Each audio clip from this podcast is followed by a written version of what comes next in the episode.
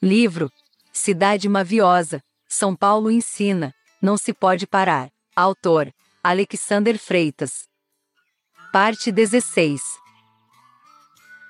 Multiplicas os versos concretos feitos nos anos 22. Pós-modernizas a Semana de Arte Moderna com tinta do que se foi. Incrementas os bares com a lucidez dos músicos de alma estética. Pintas um novo quadro noutro cenário artístico, e a luz da ética. Há ordem em teu progresso, ou é a desordem que te reforma? Progrides a passos de tartaruga mecânica, que veloz se informa. Estrelas da Pauliceia aquecem a noite banhada por lampião.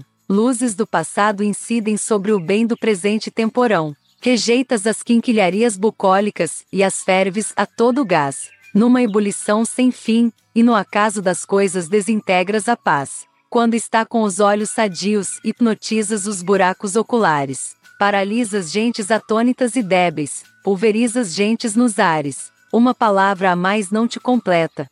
Mas cadê o dicionário? Tens entulho à flor da pele, criando casca na epiderme da pele. Uma pálida aparência carregas no inverno, para que amareles. Não te sais de ti, não haveria lugar, nem cautela ou armário. Brumas, nuvens e serração se dissipam em teu terno calor. A toque de caixa, achas uma calça na longínqua barra funda. Cobres-te de vontade tosca de fazer muitos hippies e ébrios felizes, com paz e amor. Embraveces com quem te irritas, tornando-te bem iracunda. O barulho do orvalho atina a mente, e os ouvidos mudos. A seda tecida nos teares retumbantes, que tecem tudo. Cidade escarlate, ficas com a face rubra ao esconderes riqueza. Com mãos vazias de solidariedade ignoras o senso da realeza. Mas os teus filhos de olhar guerreiro não desistem de te melhorar. Há bravos soldados da caridade, que se doam para te ressuscitar. Enquanto os albergues teus